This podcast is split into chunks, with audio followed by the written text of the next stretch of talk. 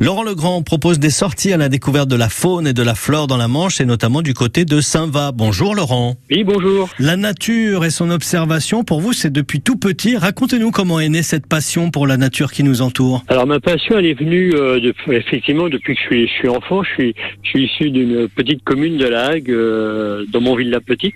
Donc euh, j'ai toujours été habitué dans le milieu rural. Et donc euh, avec la mer à proximité, euh, le bocage, enfin les c'était très facile pour moi de, de découvrir euh, différents milieux.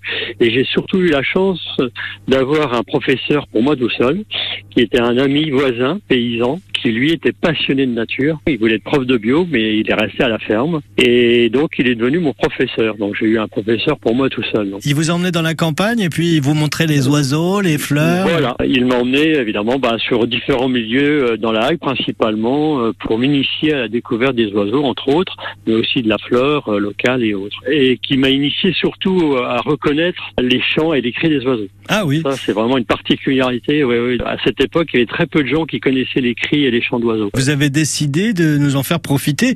Vous proposez quel genre Voilà. de sortie alors vous? J'ai créé une petite entreprise qui s'appelle l'Oiseau Arpenteur. Mon but, c'est de proposer des animations euh, grand public dans tout le Cotentin. Alors moi, c'est plutôt axé sur l'ornithologie, donc la découverte des oiseaux, mais je fais aussi sur euh, les mammifères, les mammifères marins. Ça peut être la flore locale, plutôt axé littoral, mais c'est surtout d'initier les gens, leur faire euh, découvrir, qu'ils soient dans un jardin, qu'ils soient dans un jardin public, qu'ils soient en ville, qu'ils soient dans la campagne. Il y a forcément des choses à voir et à écouter. Et de prendre le temps de se poser un peu et d'observer euh, et d'écouter, on a systématiquement le bonheur d'entendre quelque chose ou de voir quelque chose qu'on ne connaît pas. Le merveilleux de la nature est partout. Et, et vous nous emmenez où Voilà. par exemple vous? Je peux vous emmener dans les marais, mais je peux vous emmener dans les falaises. Euh, donc ça va être les falaises de la Hague, par exemple. Je peux vous emmener euh, faire le tour de la Hougue, tout simplement à Saint-Va.